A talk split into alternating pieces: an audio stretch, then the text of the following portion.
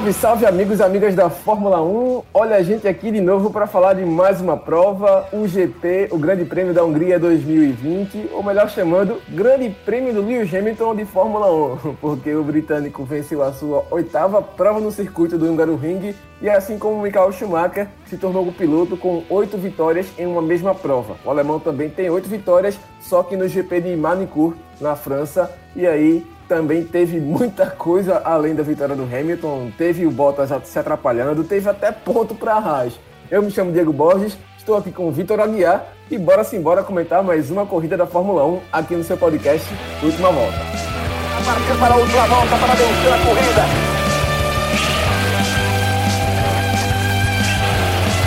A última volta!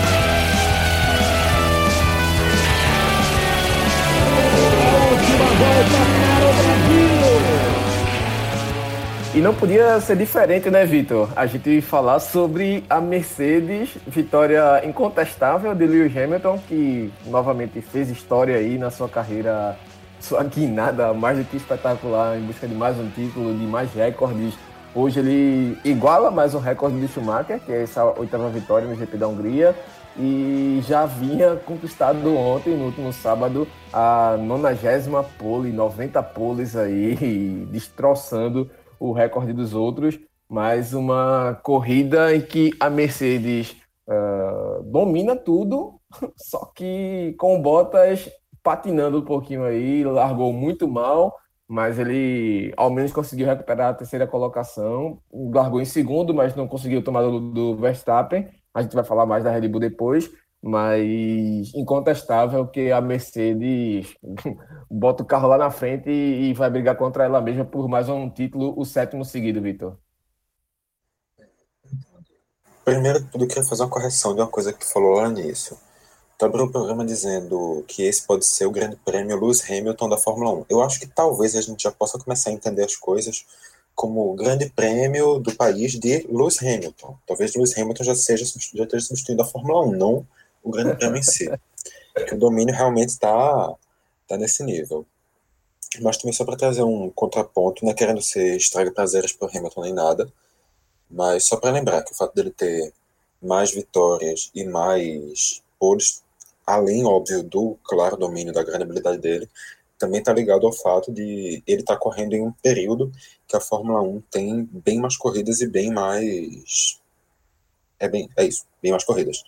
Por exemplo, se a gente pegar os números em percentagem, ainda tem um domínio muito grande do Juan Manuel Fangio, o argentino, que é pentacampeão, na, em número de corridas vencidas, ainda tem um domínio do Ayrton Senna em número de pole positions, os dois com, com rendimentos percentuais à frente do Hamilton, mas isso de nenhuma maneira apaga os ótimos resultados do Lewis Hamilton, apaga o grandíssimo, grandíssimo, magnífico piloto que ele é e de que ninguém pode colocar nenhuma dúvida. Inclusive, deixo aqui uma indicação para quem não conhece, tem um, um, ótimo documentário da Netflix sobre o Fangio, que mostra bem o quanto ele representa para a Fórmula 1, a época, o contexto em que ele, ele, despontou como talvez um dos primeiros grandes líderes aí, grandes ídolos da Fórmula 1.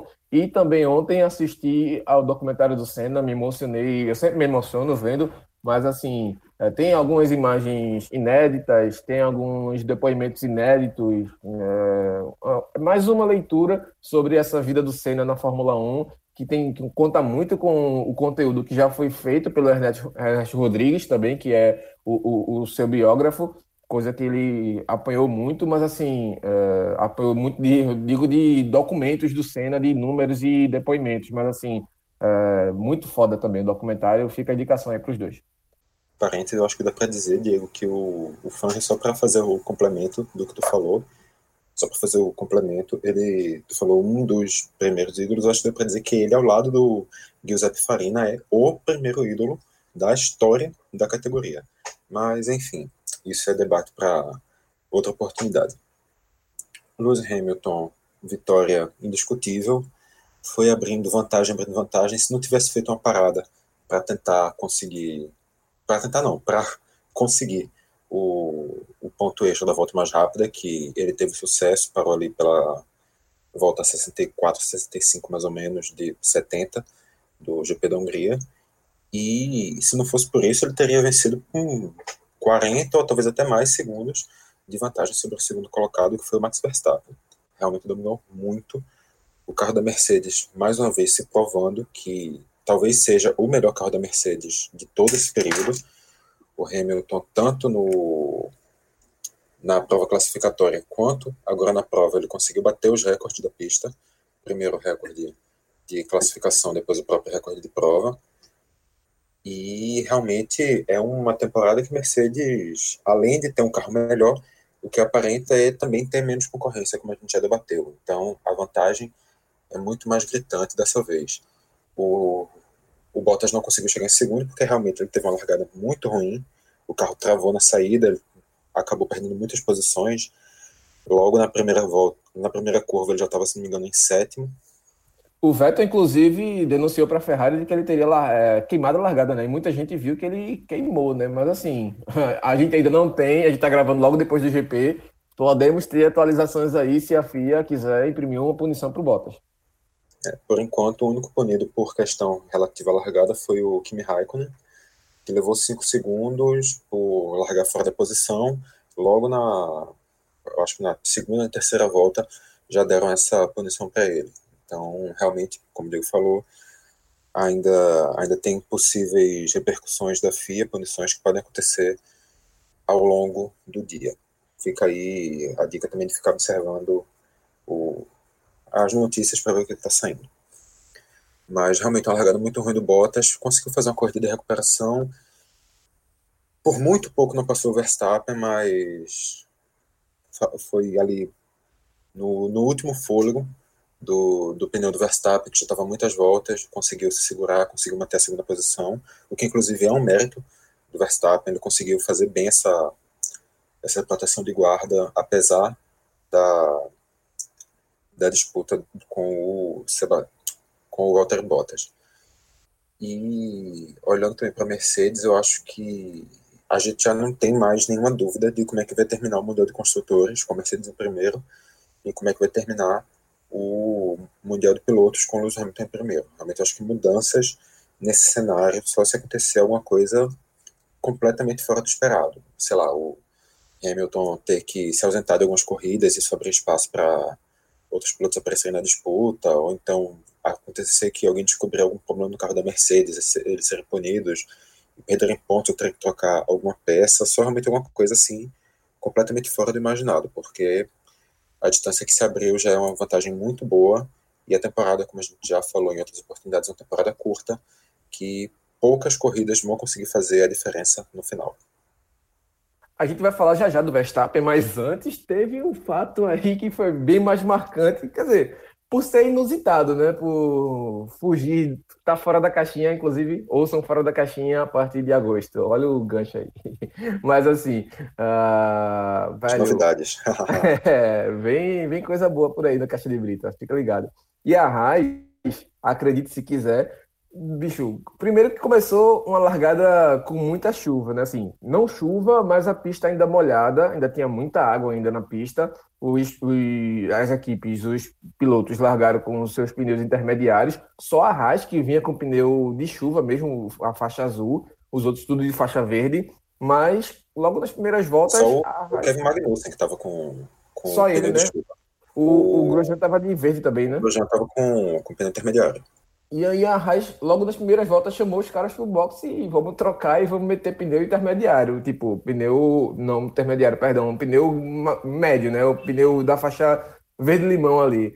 E, bicho, eu olhei assim, mesmo, esses caras são malucos. Vai calçar o Grosjean de, macio, de, de médio, junto com o Magnussen, nessa pista molhada, velho. Só que, tipo, todo mundo depois entrou pros boxes e a, a, a estava ali P3, P4, P5, os caras segurando, segurando, segurando, foram até o final da, da, da, da, prova ali, pelo menos metade da prova, na parte principal ali, entre os cinco primeiros, só que depois o Grosjean não conseguiu segurar a paçoca, foi lá para o final e não, não pontuou, só que o Magnussen segurou ali um P9zinho, primeiros pontos da Haas no campeonato, acho que vai estourar champanhe, né, Vitor? Merece, né?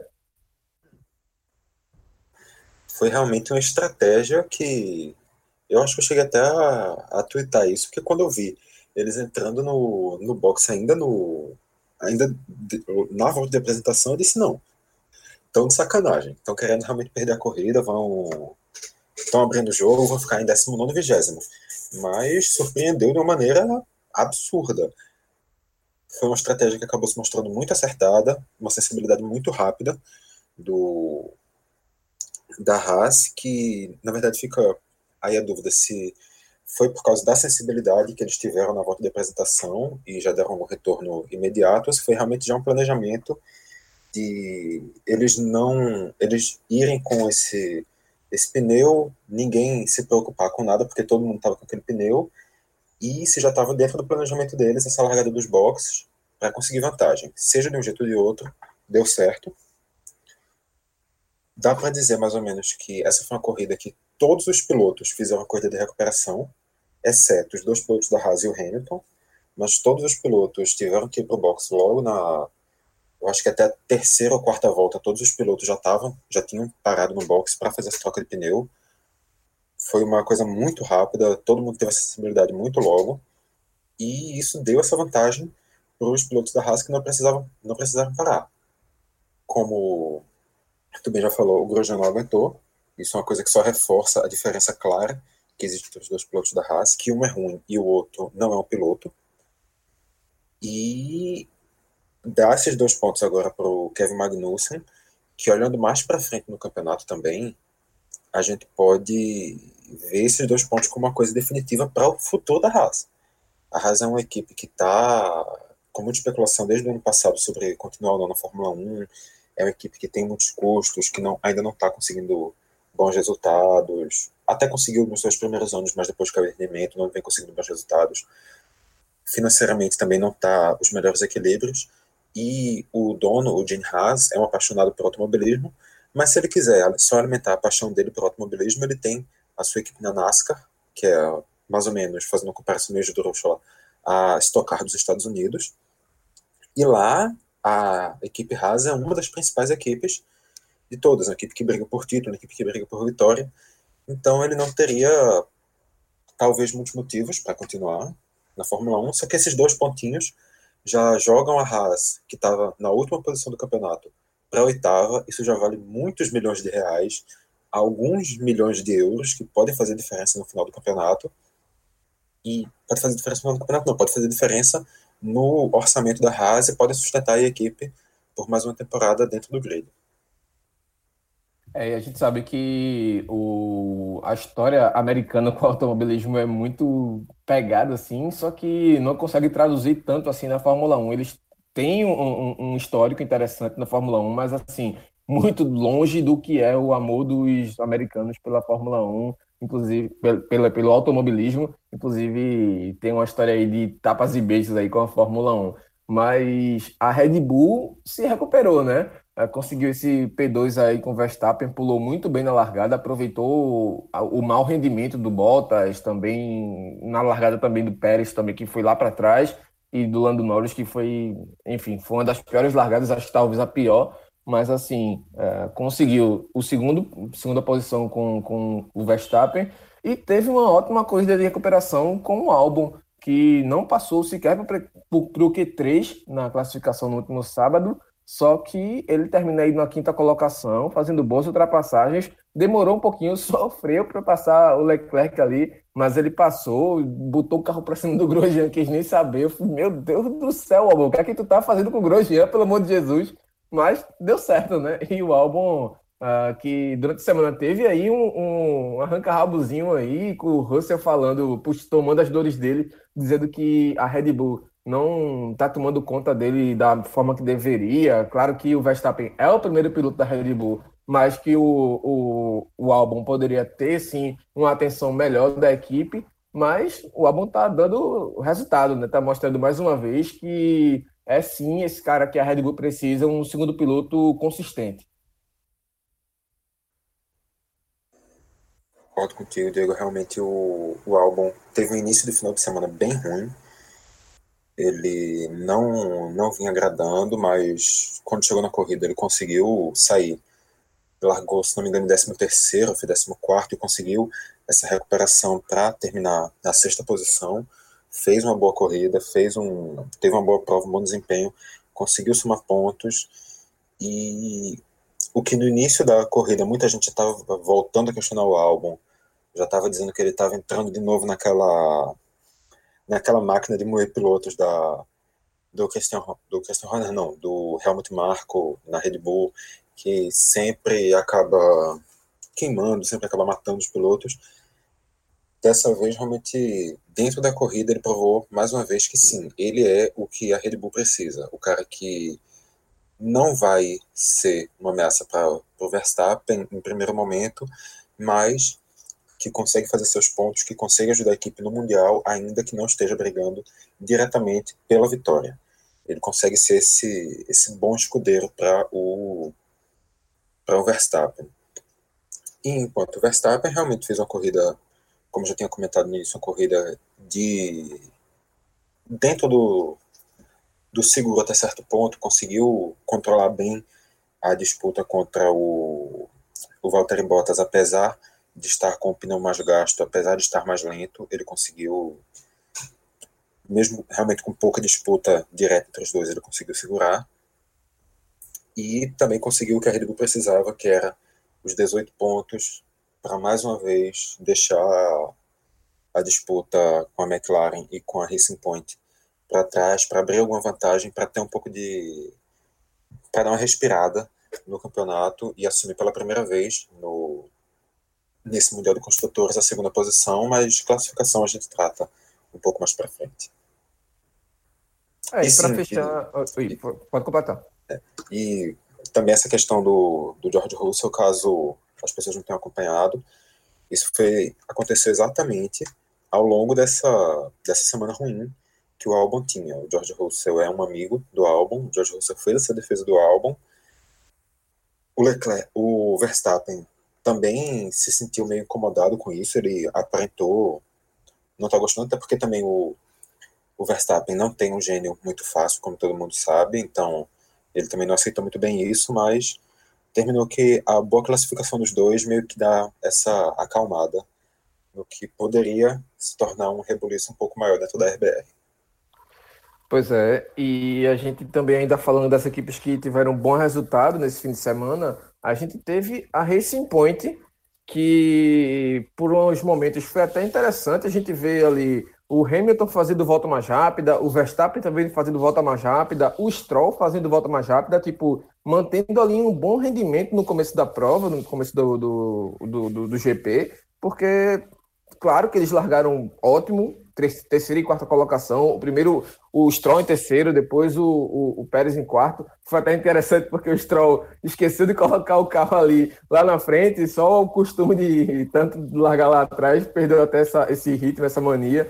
Ele que tem uma, um P2 ainda como largada como a melhor colocação pela Williams, mas assim, é, fez uma corrida consistente, novamente o Stroll, claro que o equipamento ajuda muito, mas o Pérez não manteve o mesmo ritmo na largada, largou muito mal, foi lá para trás, mas se recuperou e terminou aí uma boa colocação também. As melhores pontuações da Racing Point, que colocaram ali a equipe igualando aí com a McLaren em questão de pontos um final de semana lucrativo para Racing Point. Poderia ser melhor, né, Vitor? Ou não, digamos assim, depende também, porque de classificação é uma coisa, corrida é outra, mas mesmo assim foi um bom rendimento para Racing Point, o melhor fim de semana da história da equipe.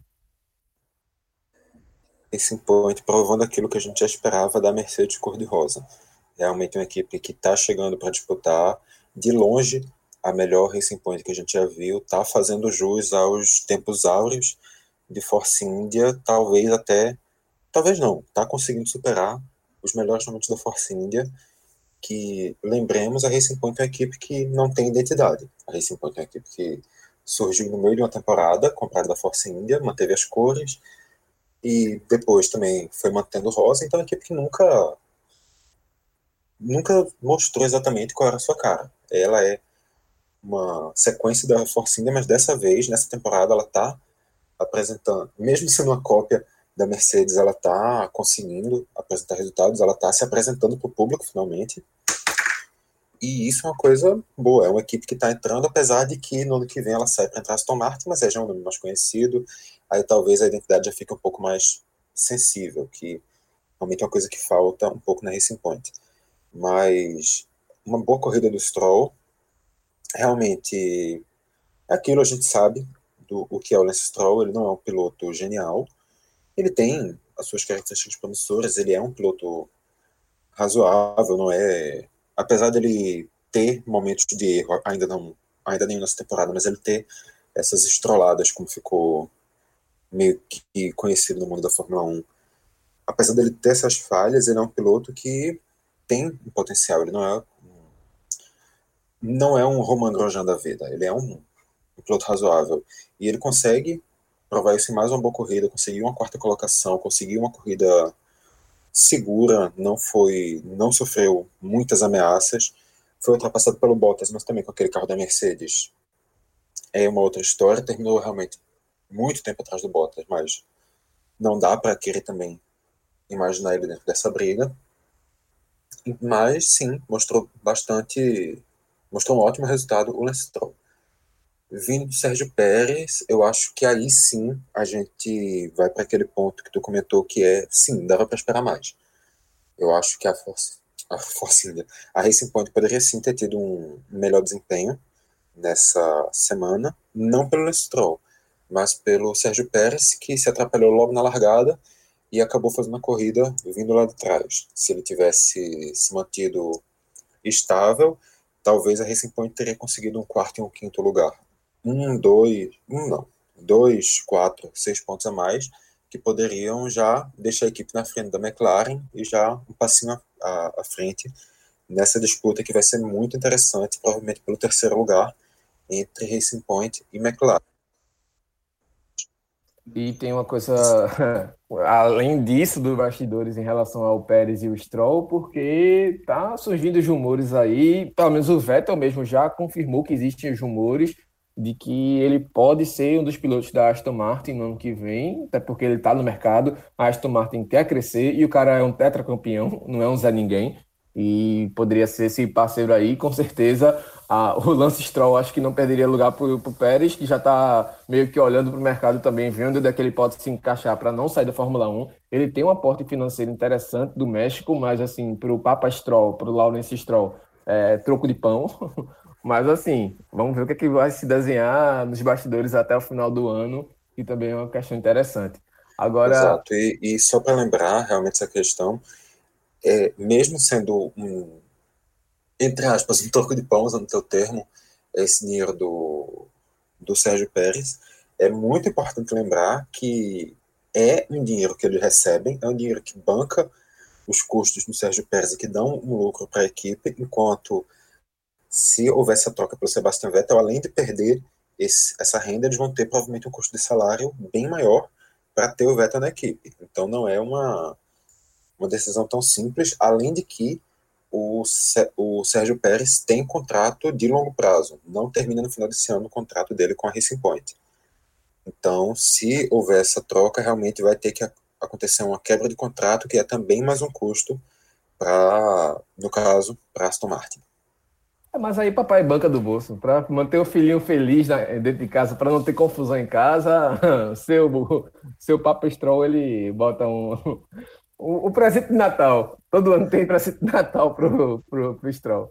Mas também vamos falar de decepção, né? Já teve essa virada aí com o Pérez, que foi uma decepçãozinha, mas decepção 2020 é sinônimo de Ferrari. O Vettel conseguiu uma boa colocação no final da prova, ele conseguiu ali o seu P6zinho, mas o que a Ferrari fez de estratégia, o que a Haas fez de bom, a Ferrari fez ao contrário chamou Leclerc e quando todo mundo voltou de médio, que era um pneu que poderia durar mais voltas, meteu um pneu slick no Leclerc e o pneu slick não teve o, o, o vermelho mais macio. Não teve tanto rendimento assim, que eles esperavam que o Leclerc fosse voar, mas com tráfego na pista ficou mais difícil para ele ultrapassar.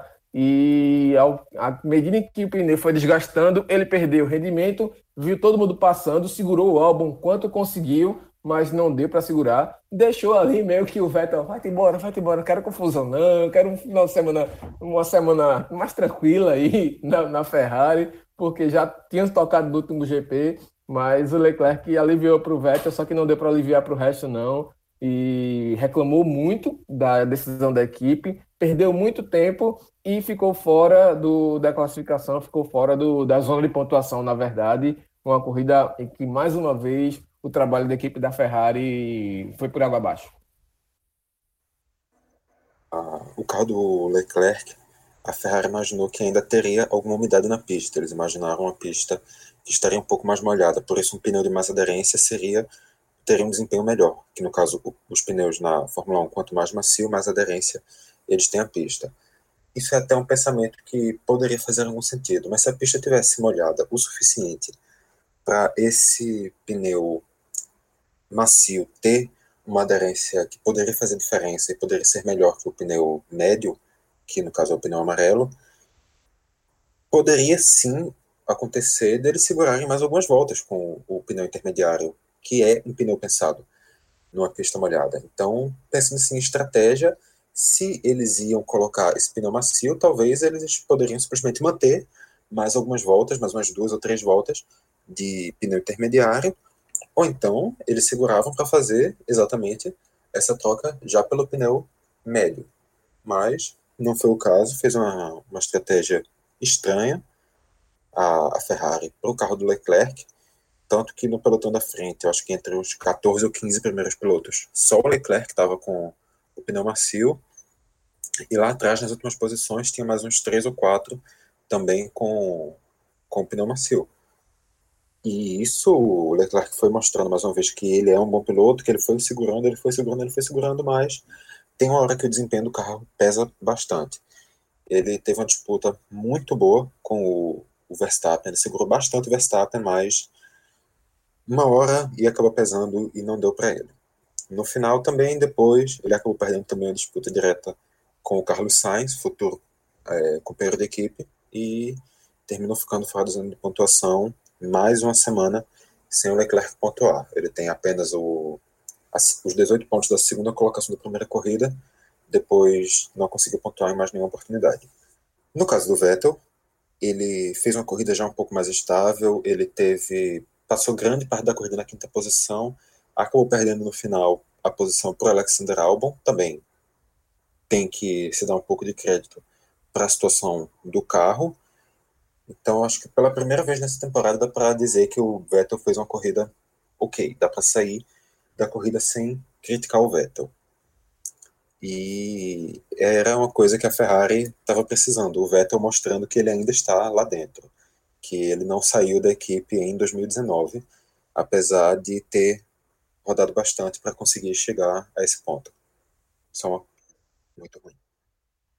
Quem também decepcionou nesse fim de semana, acho que até foi a maior decepção, foi a McLaren, porque primeiro com o Norris não foi bem esse final de semana, horrível a largada e não pontuou, foi lá para o fim da fila, fez sim uma ótima briga com o Leclerc, foi bonito de ver, acho que talvez a melhor disputa de posição da corrida, agora sim, bem melancólico esse combate, porque estavam brigando lá atrás, acho que era P14 por P15, enfim, troca dessa posição, e até o Grosjean estava na frente ainda na, na, na, ocasião da corrida, e mesmo assim foi muito ruim o Norris. E o Pérez suou, suou, suou, suou, mas tirou ali no espremido, espremido da toalha molhada ali, uma posiçãozinha, um pontinho, um P10, que pelo menos manteve a McLaren na frente do, da, na, da Racing Point na classificação. No caso, ouvintes, quando o Diego fala Pérez, entenda que ele está falando o Carlos Sainz. Carlos Sainz. Porque, no caso, favor, Pérez perdão. na McLaren já faz o quê? Uns 7, 8 anos, né? faz muito tempo. Mas o Carlos Sainz, sim, fez um. Espremeu, espremeu, espremeu, tirou o que pôde. Mas o fim de semana, acho que dos que a gente vinha do final de semana passado, lá na, na, na Áustria, para esse agora, acho que foi a que mais caiu. Isso. Foram dois desempenhos muito bons da McLaren na Áustria. No caso, quatro desempenhos, dois com, com cada carro. E surgiu realmente uma expectativa muito grande.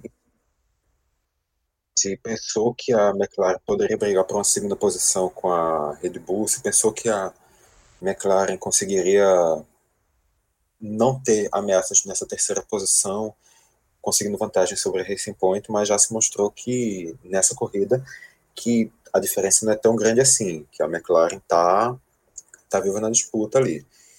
Foi realmente uma corrida ruim, Carlos Sainz saindo apenas com um ponto, o Lando Norris apesar de, de todas as maravilhas que se viu dele nas duas primeiras corridas, ele apresentou um pouquinho de variação, uma inconsistência que não é natural de nenhum dos dois pilotos da McLaren, talvez seja uma questão realmente de desempenho do carro para essa pista, que não é que é uma pista completamente diferente da pista da das primeiras corridas lá na Áustria.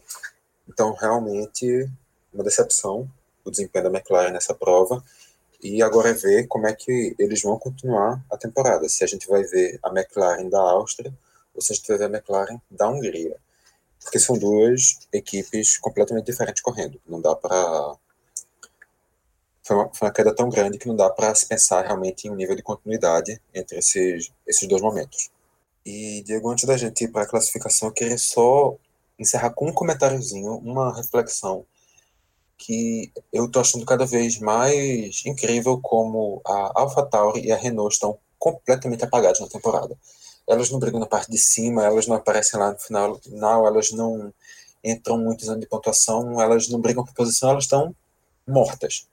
Não, você passa a corrida basicamente sem ver os carros da Renault e da AlphaTauri nessas três primeiras corridas, pelo menos está sendo assim. É ver se as equipes se recuperam também. É, o Ricardo pontuou, o, o, o Ocon sempre brigando lá atrás, largaram até bem, mas mesmo assim não tiveram bom rendimento ao decorrer da prova.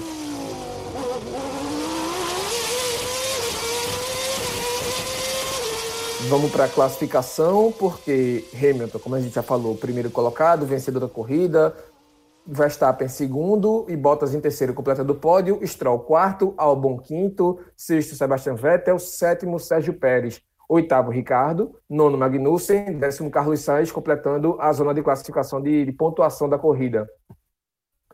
Leclerc, décimo primeiro, décimo segundo Kvyat, décimo terceiro Norris, décimo quarto Ocon, 15 Grosjean, Raikkonen e Giovinazzi, décimo sexto, décimo sétimo e as duas Williams, George Russell e Nicolas Latifi cinco voltas atrás do, dos outros pilotos. Pierre Gasly foi o único que abandonou. Ele que durante a semana toda, pelo menos de classificação, teve problemas com o motor superaquecendo e o motor não durou 20 voltas aí, fumou, estourou e foi embora o Pierre Gasly. Na classificação do campeonato, entre os pilotos, a gente tem o Lewis Hamilton tomando a liderança com 63 pontos, já abriu 5 pontos em relação a Valtteri Bottas, que tem 58, tem duas vitórias, o Hamilton, Bottas tem uma, Verstappen é o terceiro, 33, Lando Norris é o quarto, 26, mesmo não pontuando, Albon subiu, quinto colocado, 22, Pérez é o sexto, também com 22, só que o Norris tem um pódio, isso vale, conta na frente, Sérgio, é, depois Sérgio Pérez, Leclerc, 17 com 18 pontos, Lance Stroll, oitavo, também com 18 pontos. Olha aí, o Leclerc no meio das duas Racing Point. Carlos Sainz é o nono com 14, Vettel, décimo com 9, Ricardo, décimo primeiro com 8, Gasly, décimo segundo com 6, Ocon na 13 com 4, Giovinazzi com 2 pontos, junto com Magnussen, 2 pontos também, 14, 15, 16, Kvyat tem um ponto, e aí George Russell, Kimi Raikkonen, campeão Kimi Raikkonen, não confundir com a cerveja, apesar de que ele gosta. Nicolas Latifi e Grosjean, esses também não pontuaram. Mas assim, Vitor, a gente tem ainda que escolher quem é o piloto do dia, quem é o grande destaque do dia, para mim, incontestável. Lewis Hamilton. Pois é, o piloto que ganha a corrida pela segunda semana seguida, basicamente de ponta a ponta, depois de ganhar pole, também ganhando a volta mais rápida, realmente não tem não tem como fugir de Lewis Hamilton, mas tentando aqui fazer um exercício imaginativo, quem seria o melhor piloto fora, é, quem seria o melhor piloto entre os humanos, talvez eu veria essa como a corrida do Alexander Albon, que fez uma corrida de recuperação muito boa e conseguiu terminar na quinta colocação. Assina embaixo, o Albon é uma figura. E depois a gente também vai buscar os pilotos que foram ruins. Para mim, a equipe que perde, para mim, a, McLaren. Eu acho que a queda dela é muito maior, porque a gente já tem essa decepção da Ferrari, já não é notícia para ninguém mais. Mas, assim, a McLaren teve um final de semana muito ruim. E de piloto, acho que Grosjean, porque o Magnussen pelo menos segurou a paçoca ali, só que o Grosjean não aguentou, não segurou o tranco. Concordo também contigo, acho que a equipe que sai perdendo é a é a McLaren, uma equipe que surgiu com muita expectativa nas primeiras corridas, mas agora caiu de rendimento. E o piloto que sai perdendo, realmente, o Grosjean, quando teve a oportunidade de pontuar, quando estava na briga lá na frente, mostrou que realmente o tempo dele na Fórmula 1 mais que passou. E pensando na equipe que mais ganhou, aí eu acho que vai estar um pouquinho de contradição, porque a equipe que mais ganhou para mim nessa corrida é a Haas, que sai é, que desponta um pouquinho ali na briga dos últimos colocados, que pode valer um bom dinheiro no final da temporada. Bom, é isso. A Fórmula 1 volta agora daqui a dois finais de semana. No dia 2 de agosto tem o Grande Prêmio da Grã-Bretanha e mais uma perna com duas corridas consecutivas em um mesmo GP, só que vai ser esse primeiro Grande Prêmio da Grã-Bretanha e depois o GP de 70 anos da Fórmula 1, comemoração aí de mais uma marca aí da Fórmula 1, que vai ser no circuito de Silverstone, e aí é casa do homem, Vitor. Mais duas vitórias para Lewis Hamilton? Provavelmente mais duas vitórias Lewis Hamilton, mas lembrando que se na Áustria a gente teve duas corridas com dois circuitos iguais, dessa vez em Silverstone vai ter pequenas alterações. Uma corrida vai ser de um jeito, outra corrida vai ter um pouquinho de diferença na pista, então também vai ser um pouquinho interessante ver como é que as equipes e pilotos vão reagir a essas alterações. Mas só para fechar com aquela minha perguntinha capciosa de sempre, Diego. Olhando para frente, lá no final da temporada, quem tu acha que termina na frente? McLaren ou Racing Point? Ah, pelo estilo de semana de agora, Racing Point, mas quem tem piloto é a McLaren. Eu acho que ainda está indefinido isso aí.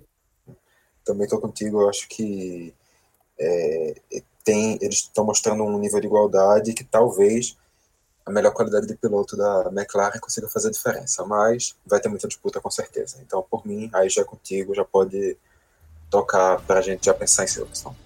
Cenas para os próximos capítulos, para as próximas corridas.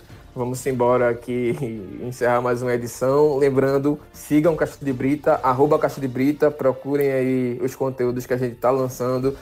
Já temos feed próprio para última volta, também feed próprio para os outros conteúdos do Caixa de Brita, mas no feed do Caixa você encontra tudo ali se você quiser fazer uma temporada aí, colocar para tocar do seu podcast e ficar ouvindo o programa do Entropia de 14 de menino Vitor Moura. Tá espetacular, velho. Por favor, não deixem de ouvir. É fantástico. E você vai rir, vai chorar, mas você vai sair com uma percepção muito. Acho que. Enfim, só ouça, velho. Só ouça e tire suas conclusões e comenta lá na caixa de brita o que você achou do programa de 14. Pois é, só para situar melhor essa situação dos feeds, nem todos estão em todos os agregadores ainda. Talvez se você usa um, alguns aplicativos, talvez ainda não tenha aparecido neles todos os nossos podcasts, mas pelo menos no Spotify no Deezer, é só você procurar lá Última Volta, Que Braba, DescubraCast, que você já encontra todos os nossos feeds separados. Então você, você pesquisa lá, Caixa de Brita, que aparece uma lista com todos. Show de bola. Valeu, Vitor. Valeu, galera. Até a próxima corrida. Até Silverstone daqui a 15 dias.